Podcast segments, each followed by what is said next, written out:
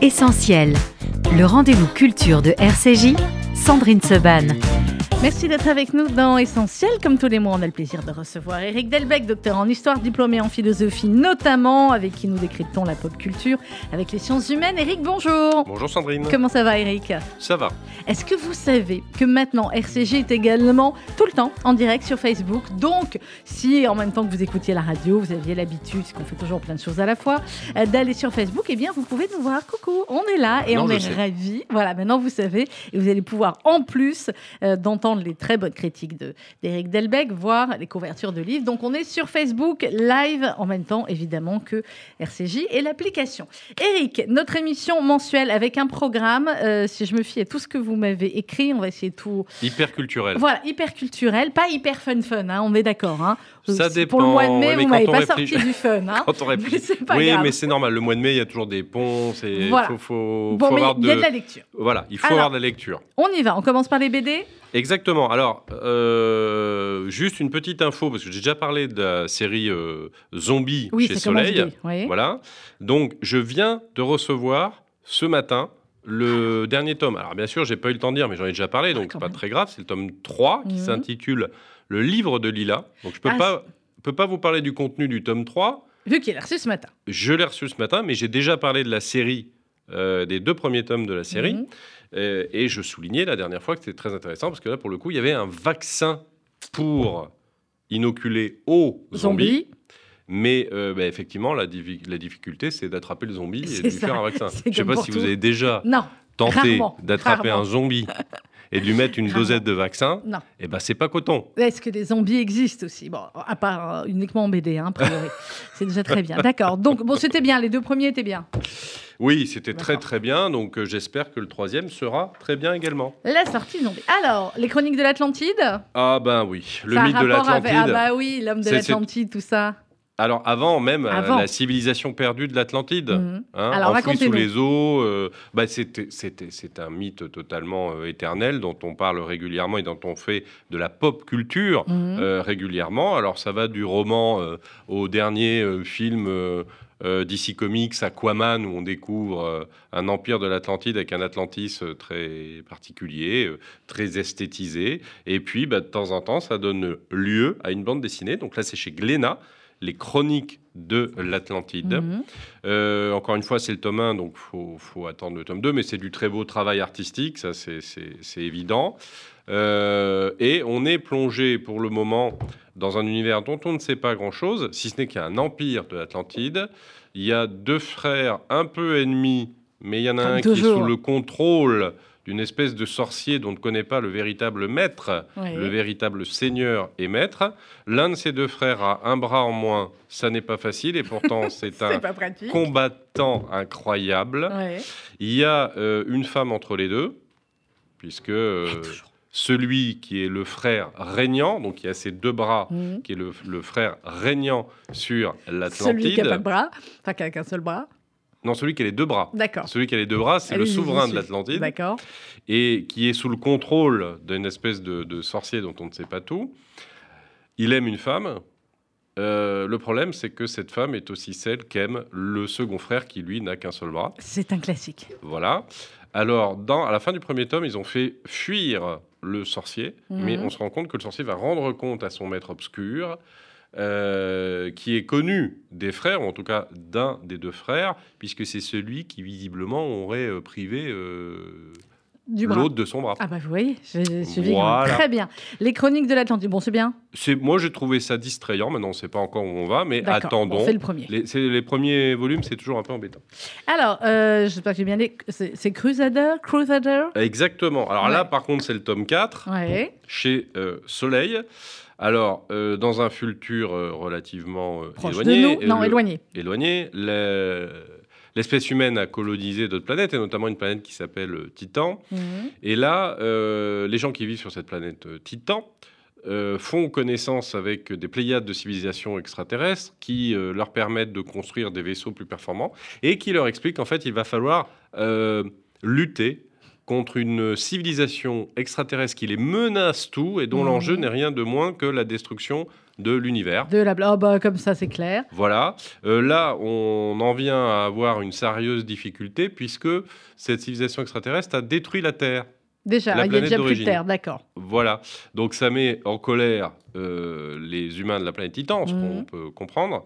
Et maintenant, il faut essayer de comprendre qui trahit qui parce que dans ces civilisations extraterrestres, certains pourraient pas être trahisons. totalement dédiés à la lutte contre cet ennemi surpuissant parce que euh, ils sont classés dans une pyramide de conscience et de niveau de conscience. Donc, Ah, ah. il y a des civilisations extraterrestres qui pensent qu'elles sont ultra supérieures aux autres Ouais. et qui prennent euh, les autres Ça pour y est, des je commence, je commence à voir où vous voulez en venir. Enfin, en tout cas, où Voilà. veut en venir le. Ça, ça montre que le Ouais. racisme, ça peut être alien aussi. Mais oui, totalement. Et, nous, là, nous sommes, euh, les êtres humains, nous sommes en bas de la chaîne nous, on en alimentaire. bas, d'accord. Voilà, et les autres ont tendance en permanence, notamment les émanants qui sont Mhm. censés euh, être au sommet de, de cette chaîne de conscience, ont tendance à nous prendre pour des abrutis. D'accord. Bon, voilà, remarquez donc ça produit, D'accord. ça produit une assez jolie réflexion euh, sur ce que c'est que, que Le les droits, les pas, humains, ouais, les droits ouais, ouais. humains et Et aliens. extraterrestre. En, tout cas, sur la manière qu'on a de concevoir euh, l'idée de supériorité de conscience. C'est pas Et toujours la facile. supériorité des races ou des. On sait où Voilà. C'est pas toujours facile euh, à lire, mais Mhm. les images sont très belles, le graphisme est très intéressant. C'est très innovant, notamment dans, dans les espèces extraterrestres, euh, la manière de la dessiner. Enfin, tout- est assez euh, original. Donc, euh, je trouve que c'est une, euh, une très Ça jolie aventure de bande dessinée. C'est Crusader et chez Soleil. Euh, alors, on va passer. Cette fois, c'est un essai, j'imagine, ou c'est une BD sur Erdogan, le ah, nouveau mais non, sultan? c'est une BD. C'est une BD Chez sur Erdogan. Delcourt. Bien, dites-moi. Et c'est Voilà. Ouais, oui, c'est Voilà. costaud. fait euh, par deux euh, opposants euh, au régime, Mhm. mais avec un travail qui est très documenté et qui n'est pas, hum, comment pourrais-je dire, qui par, par militantisme deviendrait caricatural ou inexact. C'est du travail très intelligemment fait. D'ailleurs, on, on dénonce d'autant mieux les choses quand elles sont intelligemment faites et qu'il n'y a pas d'outrance. Oui. Voilà, la dénonciation euh, hystérique finit par être totalement contre-productive. Alors là, ça dénonce quoi sur Erdogan? Ah bah, alors, sur- alors, ça raconte le parcours Mhm. d'Erdogan depuis sa naissance. Donc c'est pour ça que c'est une BD assez euh, longue. Et ça montre son, sa longue ascension euh, sur le pouvoir. Alors un, ça permet de connaître des, des- des étapes que les gens connaissent pas ordinairement sur la vie de cet homme. Mhm. Euh, une enfance avec euh, un père un peu compliqué, un peu violent, enfin bon voilà, une histoire familiale qui n'est pas très très drôle. Son, ses premières amours pour le football, euh, le fait qu'il ait été- essayé de faire des études mais que ça n'avait pas complètement euh, Marché, marché, ouais. et qu'il a laissé d'ailleurs dans l'ombre son son parcours euh, étudiant parce qu'il semble Qu'il ne soit brillant. pas totalement terminé. Voilà.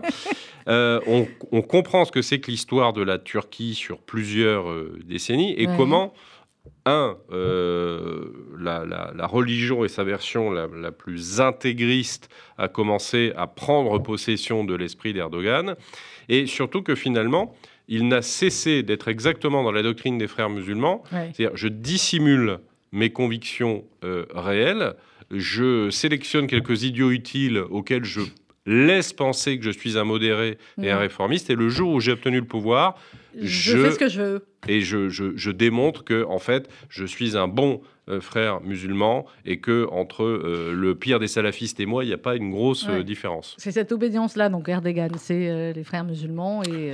Ah bah, cl- enfin, clairement, c'est-à-dire que le, le- le- ça n'est pas prononcé clairement dans, dans la bande dessinée, mais y bon, compris dans la êtes un découverte spécialiste, oui, vous pouvez. Voilà, y compris dans la découverte des, des stratégies qui sont celles d'Erdogan depuis plusieurs décennies, il est très clair Mm. que c'est de cela dont on parle.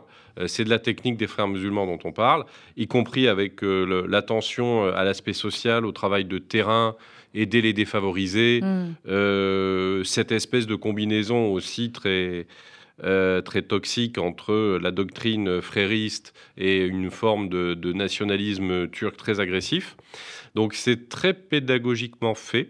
Euh, alors c'est vrai que vu, l'épaisseur de la bande dessinée, bon, c'est un petit investissement euh, en temps et en attention, mais en tout cas, moi je trouve que c'est euh, très très astucieux comme démarche. C'est Erdogan, le nouveau sultan, Khan Dündar et Anwar, c'est les auteurs, et c'est Ouais. aux éditions Delcourt. Et vu que l'histoire d'Erdogan dans un livre, dans un essai, c'est un peu compliqué, l'avoir Mm. fait sous format de bande Oui, dessinée, c'est très idée. pédagogique. Ça, c'est de la vraie pop C'est la vraie culture. pop culture, c'est ce qu'on vous écrit. Voilà, il faut essayer d'avoir un peu de culture sur le phénomène. Mm. Et là, c'est pop parce que la bande dessinée, euh, c'est populaire. Donc, je trouve que en, en matière de contre-discours, ce genre d'initiative, et on félicite Delcourt, est toujours Delcourt. euh, formidable. Erdogan, le nouveau sultan chez Delcourt. 11 septembre, le jour du chaos, ça vient de paraître chez Perrin. Voilà, par Nicole euh, Baccaran. euh, Ah, Nicole Bacharan, Bacharan, ou Ba- ouais, Bacharan, c'est vrai, pourquoi je veux le Je prononcer sais pas. américaine. Mais on la Et Dominique. Simonet, donc Ouais. euh, Nicole Bacharan, elle est très spécialisée sur, le- Sur les. États-Unis. Mm. Donc c'est un livre sur le 11 septembre, le jour du chaos, chez Perrin. Il a quelques mois maintenant, mais il Qu'est-ce qu'il a d'original. Ben oui. Voilà. Ben, c'est une, une chronique un peu des événements. Ça ne vise pas à, à l'interprétation, mais à nous rappeler euh, quasiment, euh, je dirais pas minute par minute, mais en tout cas euh, heure par heure, ce qui s'est passé, les éléments factuels. Et c'est très intéressant pour les gens qui veulent se replonger dans l'ambiance Ouais. et comment ça s'est passé, parce qu'il faut en revenir aux faits avant c'est de ça. raisonner. Oui, et puis vous et moi, nous étions en âge de nous en souvenir. hein, C'était euh, Ah oui, oui, quelques années, voilà. Mais je vois mes jeunes journalistes, euh, Lou qui est derrière la, la vitre, qui devait avoir. Tu née, nous, Lou, le 11 septembre? Euh, Non. Oui, si, si, elle était. Mais tu avais quoi? Un an, deux ans? Voilà, à peu près un an. C'est un peu Donc, compliqué pour suivre euh, les journaux C'est télévisés. ça, mais c'est intéressant aussi de voir effectivement quel, euh, quel impact euh, et quel, quel souvenir. Bon, elle était trop petite, mais sur d'autres, euh, peut Voilà. en avoir sur cette journée qui a, qui a fait basculer le monde. hein.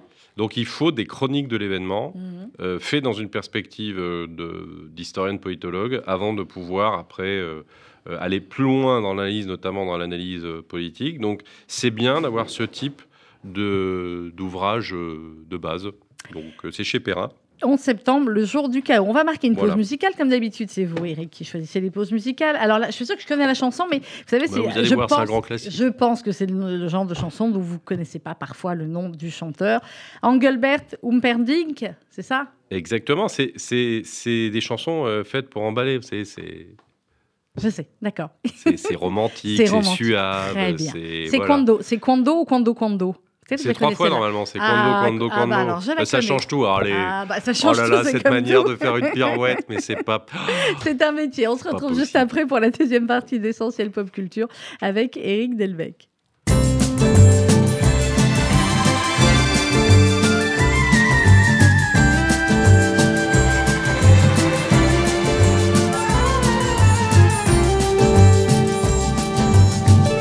Tell me when you be mine? Tell me quando, quando, quando we can share a love divine. Please don't make me wait again. When will you say yes to me? Tell me quando, quando, quando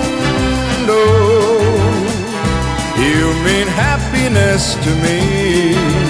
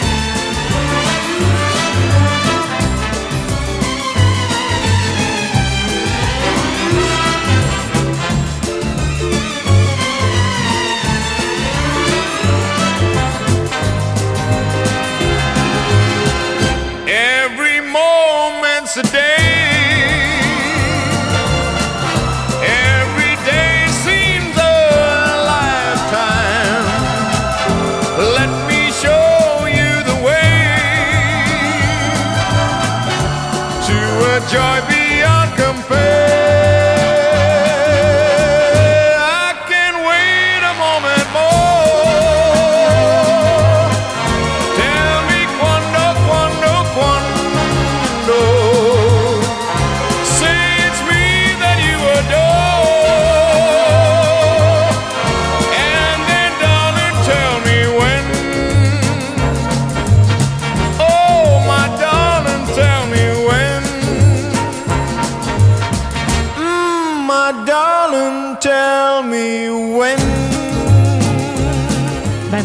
Le connaissait. Quando, quando, quando. Engelbert Humperdinck. Voilà, vous aurez appris quelque chose en plus aujourd'hui, c'est le nom de l'interprète. On continue notre émission, notre magazine culturel essentiel. Comme tous les mois, c'est un spécial pop culture avec Eric Delbecq. Et euh, agir ou subir. Si on en en croit le, le- le président, euh, il l'a utilisé plusieurs fois dans son discours. On était sur agir. De manière générale, on préfère aussi. Mais agir ou subir, c'est quoi? Oui, alors, bah, bah, d'ailleurs, on aurait pu parler du CPA 10 euh, en la matière. C'est quoi le CPA 10 Euh, Non, vous vous rappelez pas du Ah sweatshirt si, notre ah ami, bah euh, oui. Bah, il a pas Non, le droit de mettre un sweatshirt. Pourquoi? Parce que vous savez que j'ai le sens des transitions. Je sais. Agir ou subir, point d'interrogation, l'esprit commando pour muscler votre projet professionnel ou Oh là là, je vais vous le piquer celui-là. CPA 10, c'est tout. Oui, oui, oui, j'ai bien compris. Ouais, Très voilà. bien. Non, parce que celui-là, il dit le casse et vous pouvez pas me le piquer. Ah bon, d'accord. C'est Bon, mon camarade Nicolas Moinet. Ah qui bah, en l'a plus, écrit vous avez des camarades comme ça, avec moi, je Raphaël. Chauvency, qui est, un, Ouais. qui est un militaire. Voilà, et c'est l'application euh, de quelques principes euh, élémentaires de l'esprit commando Mhm. à euh, un projet personnel, un projet professionnel. euh, Enfin voilà, il y a des. Enfin, on n'a pas dans tous, l'entreprise, on dans n'a les pas tous organisations. le- le- le- le- comment Non, mais c'est des principes. D'accord. C'est des principes. Je vous donne un exemple Allez-y, donnez-moi un exemple. parce qu'il s'applique partout. Bah, bien ça, sûr, euh, parce que l'esprit commando, c'est d'abord commando. l'esprit. On est d'accord. Voilà, non, on peut avoir l'esprit commando sans avoir l'entraînement commando. Très bien. Ça, Et on peut avoir l'entraînement sans l'esprit?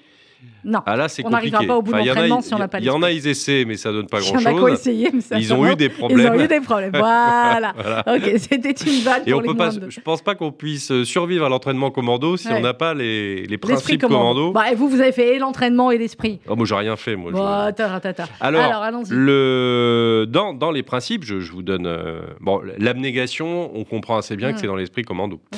Le courage, Oui, l'unité, l'humilité. oui. L'humilité, c'est important. Ça, l'esprit commando, c'est d'abord l'humilité. c'est Alors, il l'équipe, explique très bien. le- ouais. Ils, ils- ils expliquent très bien à quel point, d'ailleurs, les principes sont liés les uns aux autres. C'est parce qu'il y a de, de l'abnégation, c'est parce qu'il y a de l'unité Mhm. entre les membres du commando qu'il y a de l'humilité.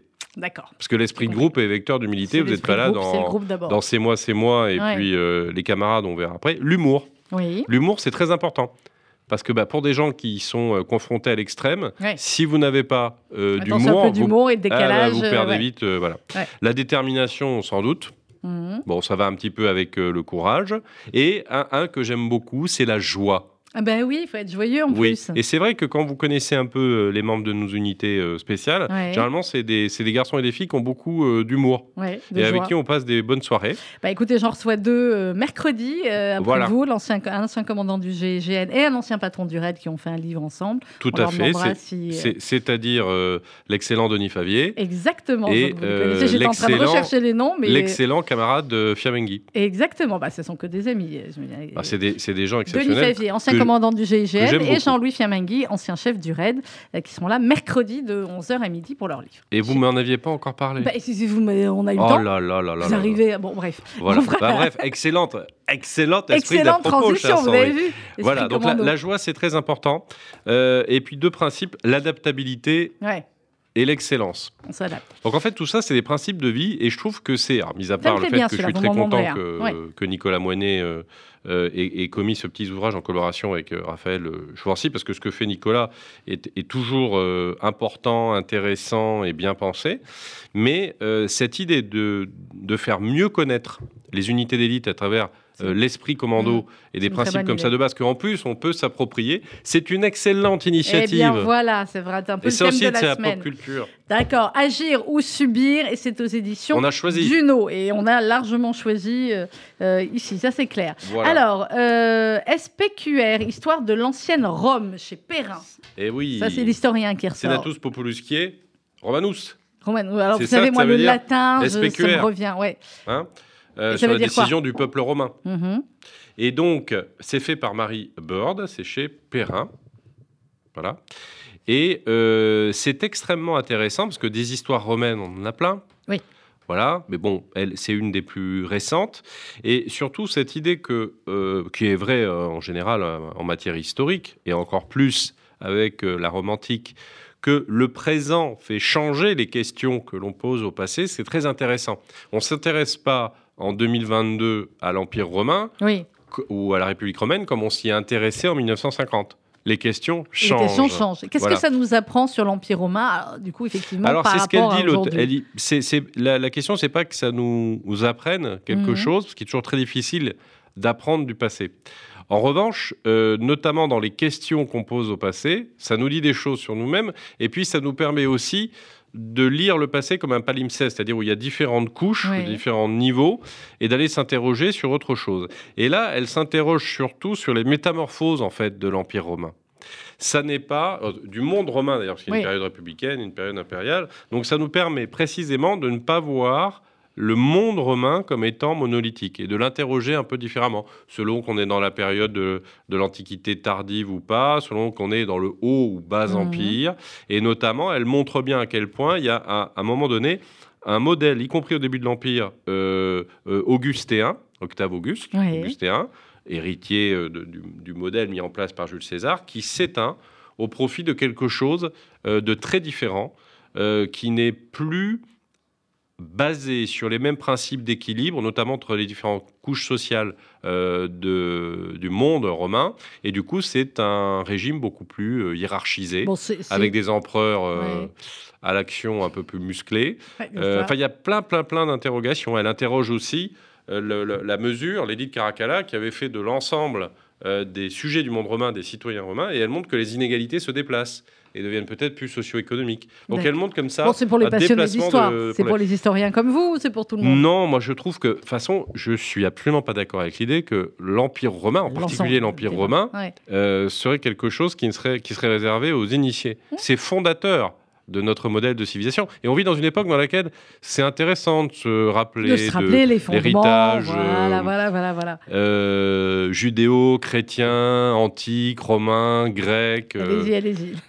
c'est intéressant. C'est intéressant. Hein Donc, on le lit. C'est SPQR. Le wokisme n'aura pas le dernier mot. Le wokisme n'aura pas lieu aux éditions Perrin. Nous passons toujours aux éditions Perrin. Hitler, vérité et légende. Si, c'est dans votre liste. hein. Normalement c'est à à la suite. hein. Moi, je, je suis votre liste. hein. Alors effectivement, chez Perrin, euh, c'est une manière, bon parce que le, le sujet est quand même un peu travaillé, Oui. mais cette idée de poser des questions et d'y répondre est assez euh, intéressante. C'est pas mal. ouais. Ouais, alors ça pour le coup, c'est très pédagogique. Mhm. Ça permet vraiment aux gens de rentrer dans des périodes difficiles, y compris techniquement difficiles du point de vue historique, euh, sans, euh, sans se dire mon Dieu, ça va être long. Mhm. Voilà. Alors pareil, je vous donne Par exemple, quelques questions. un exemple. ouais. Voilà. Hitler a-t-il eu une enfance malheureuse? Réponse? Intéressant. Alors, je ne donnerai pas toutes les réponses, mais sur celle-ci, ça dépend, euh, pas totalement, pas vraiment, c'est nuancé. Mhm. Ensuite, Hitler a-t-il toujours été antisémite? Ça, c'est une question importante. Euh, peu ou prou, oui. Oui, globalement, hein, Voilà. jamais été un. Hitler a-t-il été un héros de la Grande Guerre? Non. Eh bien, il s'est, il s'est comporté en combattant, on peut Ouais. pas, voilà, mais c'est pas forcément euh, un héros. Oui. Donc une réponse un peu nuancée. Hitler avait-il le projet d'écrire Mein Kampf? Ah, je ne sais pas ça. Ça lui est venu quand même Ça lui est progressivement. venu quand il était en Sous prison. la ou ça lui pression des événements. progressivement Parce qu'effectivement, euh, en prison, euh, il s'est dit que ce serait un, un projet que finalement il avait le temps de mener. L'éloquence de Hitler était-elle hors du commun? Alors là, je ne vais pas répondre à tout. L'ascension bah, de Hitler lire, au pouvoir était-elle irrésistible Ouais. Hitler était-il un autodidacte? Hitler était-il un bourreau de travail? Hitler avait-il une vie privée? Est-ce que. Alors, voilà, je, je me fais de l'avocat. Hitler a-t-il amélioré la condition ouvrière en Allemagne? Ouais, grave. Je, vous fais, les- je me fais de l'avocat du du diable en l'occurrence. Est-ce que ce genre de, de livre euh, ne peut pas faciliter, enfin, pas faciliter, ne pas, euh, on va dire, les, les, les rendre euh, pour certains un peu, euh, pas héroïques, je cherche mes mots pour avoir Alors non. Vous voyez ce que je veux dire? Il y a beaucoup de livres aussi qui ont été faits sur les dirigeants nazis, Ouais. etc. Et on est toujours dans cette question jusqu'où faut-il aller et comment faut-il parler d'eux Voilà, là non, parce que au bout du compte, euh, on, on a effectivement le, le portrait d'Hitler en personnage extrêmement médiocre. Mm. Donc euh, non, non, ça le, ça le, ça le banalise beaucoup, Mhm. au sens pas banalisé qui serait banal, Oui, au, au- au c'est sens ça, où, effectivement vraiment personnage euh, extrêmement euh, médiocre. Mm. Voilà. Donc euh, non, je pense que d'un point de vue historique, ça pose aucun problème.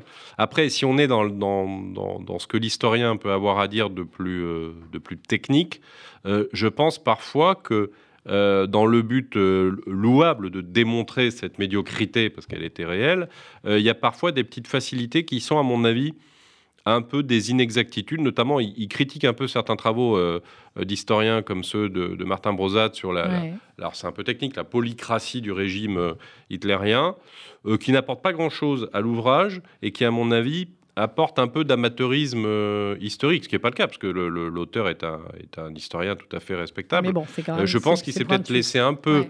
euh, emporté, euh, parce que sur cette thématique particulière du fonctionnement du régime hitlérien, il y a eu quand même de, de grands travaux d'historiens, nombreux. Ils leur règlent leur compte, à mon avis, un peu rapidement. Il n'en reste pas moins que ça, c'est des reste- Oui, oui, des historio-centrés. débats d'historiens. Donc le, le livre reste tout à fait intéressant, tout à fait pédagogique, et pédagogique utile. pour certains points. Voilà, donc C'est bien ce qu'a fait Perrin. Hitler, vérité et légende, paru chez Perrin. On reste dans le même état d'esprit. C'est ça, Oui. Le chef du contre-espionnage nazi parle. J'adore quand c'est ces titres comme ça, là, où vous Parle. vous dites, voilà, il parle. C'est aux éditions Perrin. Qui était ce monsieur Alors, le Alors, chef du voilà. contre-espionnage Alors d'ailleurs, nazi. je vais traiter les deux à la fois. Il y Allez, a- allez-y. Il y a euh, Walter Schellenberg, donc le chef du contre-espionnage nazi parle, et toujours Mhm. chez Perrin, parce qu'il y a une collection euh, dédiée à ce type de choses. Les mémoires de Ernst Onstengel. Je Vous avez fait suis pas allemand, sûr vous, de pas bien. Vous avez Pardon fait allemand au collège ou pas Oh, bah oui, mais non, mais ça fait très, très, très, oui, très, moi très, aussi, très, très, comme très moi, et enfin, ça ne nous a pas marqué, on n'a pas réussi. Donc, Ernst Anstangel, euh, aux éditions Tempus, Perrin. Alors, on Voilà. est sur deux mémoires. Voilà. Alors, c'est toujours intéressant parce qu'effectivement, donc il y a euh, un SS d'un côté, un ancien conseiller de Hitler de l'autre qui est tombé en disgrâce euh, assez tôt, qui s'occupait de ses relations euh, avec la presse étrangère. Mhm.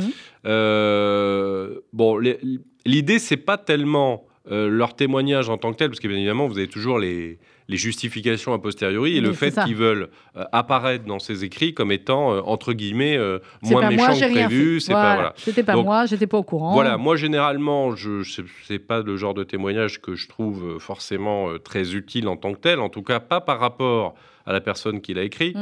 Euh, ce qui est intéressant, c'est d'ailleurs de les lire de façon croisée pour, pour faire de l'intersection.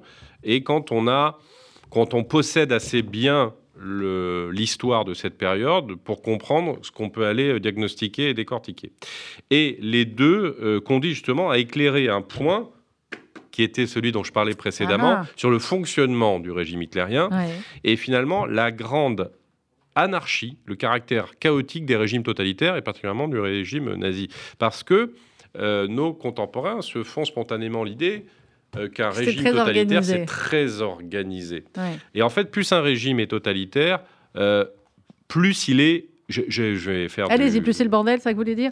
Là, je vais faire euh, parler de façon très... euh, euh, avec des néologismes, c'est très féodalistique. Ouais. C'est-à-dire qu'il y, a des- il y a des nœuds de force et de puissance en rivalité permanente euh, autour de leur fureur. Et ça montre bien à quel point euh, l'état de droit introduit de l'ordre, à quel point le totalitarisme introduit du, désordre, désordre, ouais. fonctionnel. Voilà. Et que l'horreur peut naître de ces rivalités permanentes entre Mm. des nœuds de pouvoir euh, qui sont dans le rapport de force, euh, qui font tous les coups tordus les uns contre les autres pour obtenir les faveurs du chef. Le chef qui, bien évidemment, laisse jouer toute cette cour parce que euh, divisé euh, pour mieux Pour régner. Et puis parce que, euh, pour plein de, de raisons, il était sans doute pas apte à établir toute autre chose. Donc, de ce point de vue-là, ce type de témoignage montre bien la réalité désorganisée de ces régimes et, et tout ce que ça peut aussi charrier de choses tout à fait détestables en rivalité interpersonnelle. Alors, le chef du contre-espionnage euh, nazi, quand il parle, il raconte quoi? Bah, il, il- il examine un peu l'ensemble des décisions prises pendant euh, cette période et surtout les rivalités entre les Mhm. différents échelons de ces services de sécurité, leurs différents chefs. Il y a aussi beaucoup de, de- de portraits fielleux les uns des autres. Enfin, c'est- une usine à dire du mal de, de son voisin et du fonctionnement de son voisin et de la progression à travers ces rapports détestables dans la machine de l'horreur. Alors, c'est donc les deux, hein, on va redonner les noms. Euh, Mémoire Hitler, les années obscures. On ne sait pas s'il y a eu des années euh, non obscures. hein. Oui. Ernst An- Anstangel, euh, édition Tempus, et le chef du contre-espionnage nazi parle, Walter Schellenberg. Il y y même- des, il y a des avertissements au début de, de ce genre de livre. Il y a des héros parallèles historiques ou c'est produit. euh, Non, non, non, on explique bien le projet, il n'y a pas de, y a pas de, de sujet là-dessus, hein, préface, bon. Mais on voit aussi un point qui est, qui est toujours assez euh, étonnant euh, chez ces gens-là, c'est euh, leur obsession sur les problématiques sexuelles.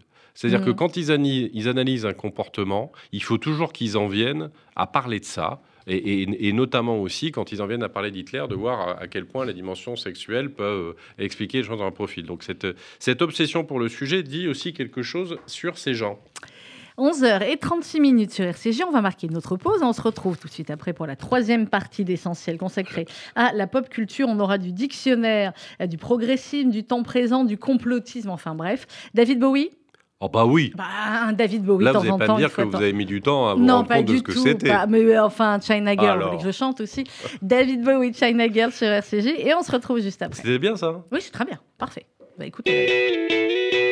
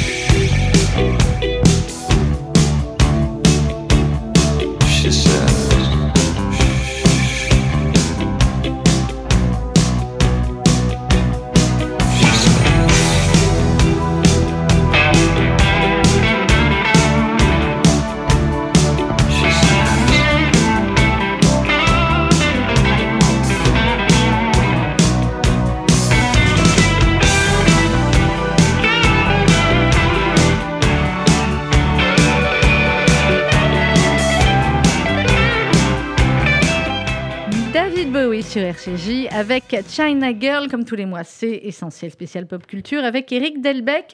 Alors, on va enchaîner avec, il nous en reste quatre, hein, et pas des moindres, les moutons de la pensée. Rien Oui. que le titre, allez, Non, mais c'est mon moment. euh, c'est mon moment. C'est euh, ce moment, woke. il va se lâcher. Allez-y, allez-y, c'est cadeau. Il vous reste 15 minutes, que je allez-y. les adore, Écoutez la bien. cancel culture, Ben, etc. bien sûr. Donc les moutons de la pensée de Jean Slamovitch chez Mhm. aux éditions du Cerf, Avec dont des le sous-tente couverture, nouveaux hein. conformismes idéologiques. Ah, je sens que j'aime bien, allez-y. Voilà. Alors c'est très intéressant parce que l'auteur, de façon extrêmement habile, souvent humoristique et très informé, très précise euh, euh, intellectuellement, dénonce les paradoxes qu'il y a justement dans euh, les, les- les- les contestataires euh, hystériques du moment, euh, dans l'idéologie woke en général Mhm. et dans toutes les sous-catégories. Alors, je, je vous prends juste quelques exemples pour vous démontrer la, la démarche. Par exemple, il dit c'est marrant pour une pensée pseudo-inclusive Ouais. de reposer sur l'exclusion permanente. Oui, mais oui. Bien. C'est marrant pour euh, une pensée euh, dite euh, décoloniale euh, de raciser le débat et de réintroduire les races et le racisme Et les non-mixités. et, les voilà. non-mixités, etc., au moment où ça s'éteignait en prétendant Mm. euh, faire le contraire. C'est marrant de faire euh, euh, l'apologie de la femme, alors que par ailleurs, on veut dégenrer euh, tout le monde, ce qui veut dire absolument euh, plus de, de, de- de marqueurs Mm. de, de son sexe. On n'est plus homme, on est femme. euh, être genré, c'est un problème. Donc, il montre bien la mécanique intellectuellement fatale qu'il y a à se promouvoir le héros de quelque chose en faisant exactement le, Le contraire. contraire. Voilà.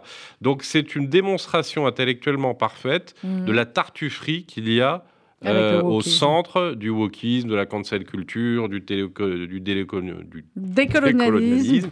D'ailleurs, ce qui explique bien, par incidence, euh, à comment des gens peuvent être islamo-gauchistes Oui. Euh, en voulant absolument masquer la contradiction fondamentale qu'il y a entre les deux, puisque on, on le, il le démontre dans ce livre. euh, il y a un certain nombre de discours qui sont en, en eux-mêmes contradictoires. Donc effectivement, euh, en Il y en a théorie, que ça dérange pas. En voilà, ce moment, en théorie, on peut difficilement être islamiste et gauchiste. Ouais. Et inverse, l'inverse est vrai, on peut pas être gauchiste et islamiste. Sauf, si finalement, si- si... le gauchisme devient une autre forme de totalitarisme. Alors là, il n'y a plus le problème. Vous voyez à quoi je peux Très faire bien, allusion dans les débats du, Très bien. du moment. Voilà. Donc, donc c'est vraiment un petit livre Ah, ultra intelligent. Mhm. euh, et conceptuellement euh, parfait. Alors, effectivement, avec une vraie euh, démonstration de l'auteur que quand on veut rester un brin républicain et humaniste, on peut pas dire oui à une pseudo-culture dont les fondamentaux sont en fait totalitaires et reposent dans la novlangue chère à Georges La Orwell. novlangue, j'adore ça. Voilà. Les moutons de la pensée, c'est aux éditions Serre. Alors là, on fait une, là, on est parti pour un tunnel pour Serre. hein. Euh, Oui, et puis surtout alors, parce qu'il y a une thématique. hein, Mais oui, euh, bah, voilà. j'ai bien compris. Dictionnaire du progressisme. Ouh là là, me dites pas que vous avez lu tout ça. Non, mais c'est hyper intéressant. Bah, c'est un ouvrage euh, collectif. Collectif, ouais, ouais. Et ce qui est bien dans les dictionnaires de cette nature, c'est que ça permet euh, d'aller tranquillement saisir des entrées et de comprendre par la fragmentation des Mhm. logiques de, de phénomènes. Alors, Alors, le but du jeu, c'est d'arriver à comprendre ce qui relève vraiment du progrès et ce qui relève de quelque chose qui est devenu une idéologie, mais on voit plus très bien forcément le, le progrès, le Mm. progrès dans le progressisme. Donc vous avez un tas d'entrées. Alors par exemple, le désenchantement du monde. Alors ça, c'est un clin d'œil fait à Marcel Gaucher qui explique bien euh, ce que Marcel Gaucher en entend.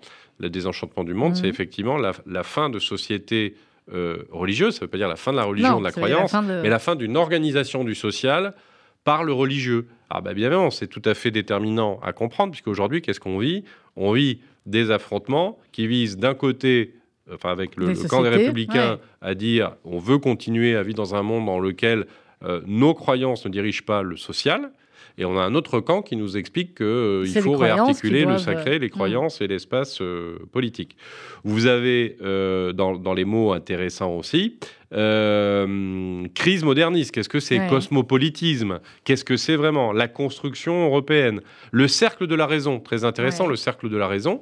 euh, qui est aussi une des conditions du, du problème, un des, un des paramètres du problème. Rappelez, à une époque, on parlait de cercle de la raison, c'est-à-dire on ne pouvait pas pensée en dehors, En dehors du libéralisme le plus ouais. strict, Alain Main qui était un grand partisan du, du- du cercle de la raison. Donc euh, le dictionnaire en montre aussi un tout petit peu les, les- les impasses. Il y a des, des grandes entrées comme Révolution française, Ouais. Révolution 10 1848, pardon, 1848. Il y a un article macronisme. Oui. Donc à chaque fois, Dans le ça, progressisme, mais oui. mais ça pose la question de où est le vrai progressisme Mhm. et où une, une idéologie qui peut éventuellement flirter avec la cancel culture. C'est très difficile de se tenir sur le... sur la lisière. arrivent, hein. Enfin, en tout cas, quand on n'approfondit pas assez les sujets, parce que quand on les approfondit, Mhm. ça Ça devient quand très, très même clair, euh, assez, assez clair. Voilà. Dictionnaire du euh, progressisme aux éditions C. Alors, on va y passer un petit peu, petit peu de temps aussi sur celui-là.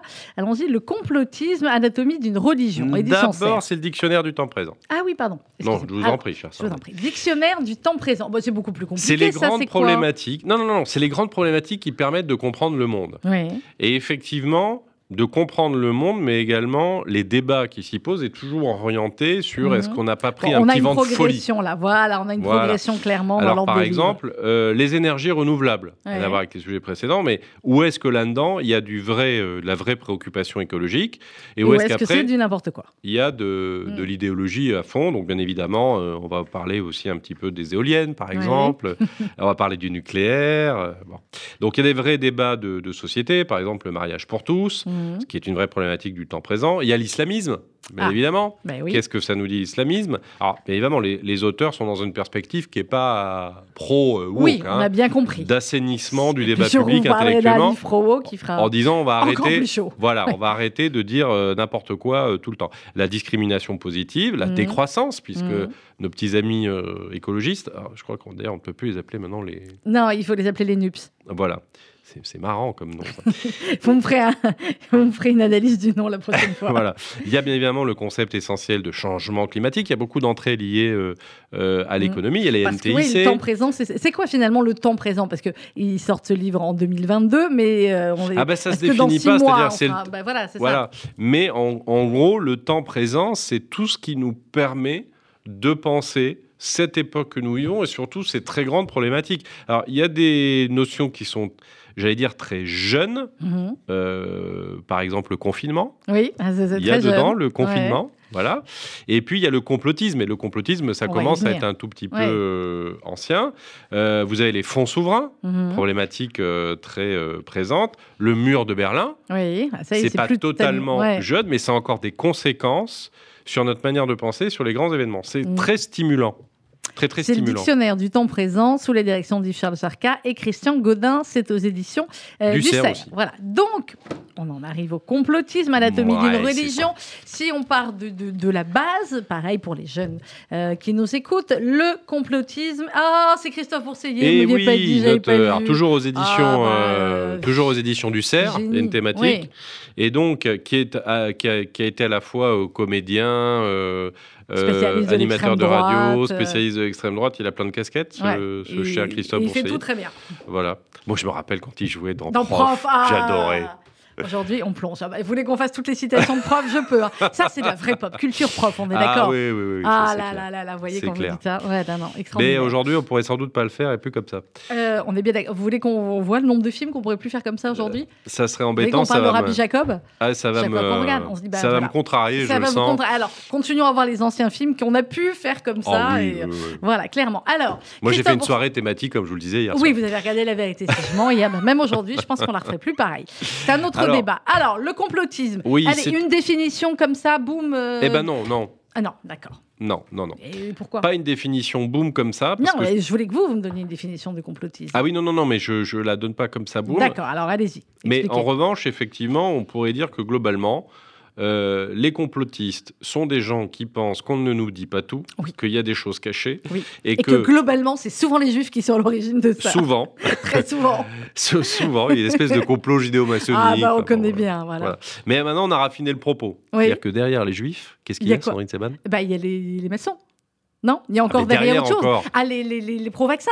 Non, mais maintenant, il peut y avoir. il y a qui? Mais non, bah, après, il y avait les Illuminati. Oui, ah bah les Illuminati, Mais maintenant, on a franchi une étape en C'est cette qui fin de. Enfin, à, à partir de la fin du siècle, du début du 21e siècle. Mm. Les extraterrestres. Ah mais oui, bah bien sûr. Ah, bah alors. Avec les Illuminati. moi, j'étais restée quand même un peu aux Illuminati. Eh ben, il y a les extraterrestres aussi. D'accord. Voilà. Qui sont juifs aussi, et Illuminati. Ah bah ça, je, Et je n'ai pas. et Je, c'est eux qui ont je voudrais et me, je voudrais me, me renseigner, savoir si les séfarades et Renseignez-vous. Ashkénazes chez les aliens. Chez les aliens, ils sont euh, ashkénazes, à mon avis. Je poserai la question. Voilà. Euh, en tout état de cause, donc Christophe Bourseiller. non, mais y ma- le complotisme. Allez-y, oui, le complotisme. Voilà, donc les complotistes pensent qu'il y a une conspiration Mm. de gens très très méchants Mm. visant à nous contrôler tous. Oui. Et euh, nous essayons de découvrir les preuves d'une vérité de du complot euh, Qu'on nous planétaire cache. qu'on nous cache. Voilà. Donc, sous cette forme-là, le complotisme n'est pas totalement jeune. Mm. Hein, ça remonte quand même euh, dans, dans l'histoire.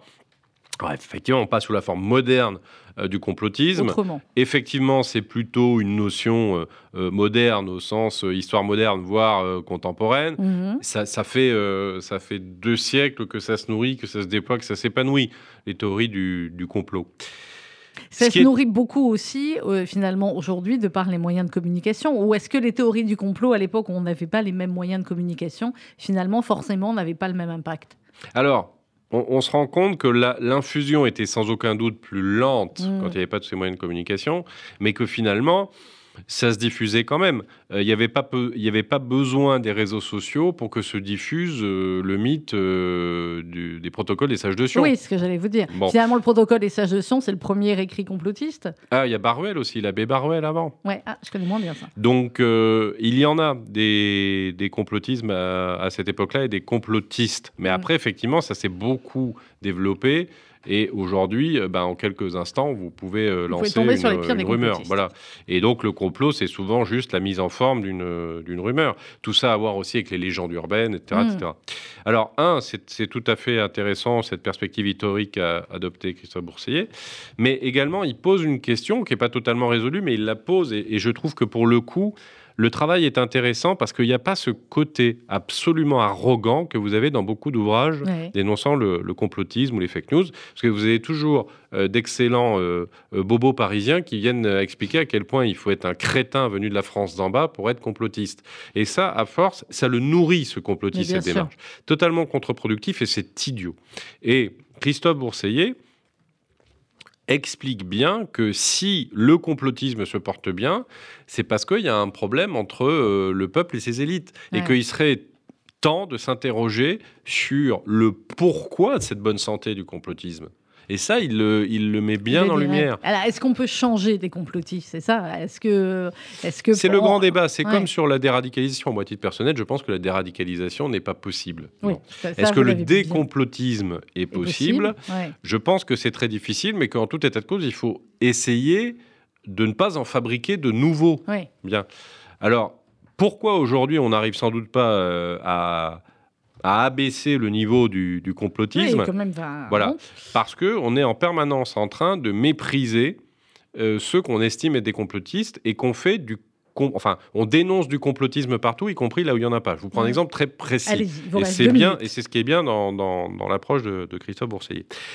Aujourd'hui, quand on s'interroge sur euh, le Covid, sur les mesures qui ont été prises pendant le Covid, si on dit mais là il y a quelque chose que je comprends pas, vous êtes tout de suite taxé soit d'être un ennemi du gouvernement, soit Mhm. d'être un complotiste. Euh, non, on n'est pas obligé, quand on pose des questions sur la gestion d'une crise, euh, d'imaginer qu'il y a des puces dans le vaccin. Voilà, à titre Voilà. personnel, je ne crois pas qu'il y ait des puces dans le Vous avez vaccin. raison, il n'y en a pas, je vous le confirme.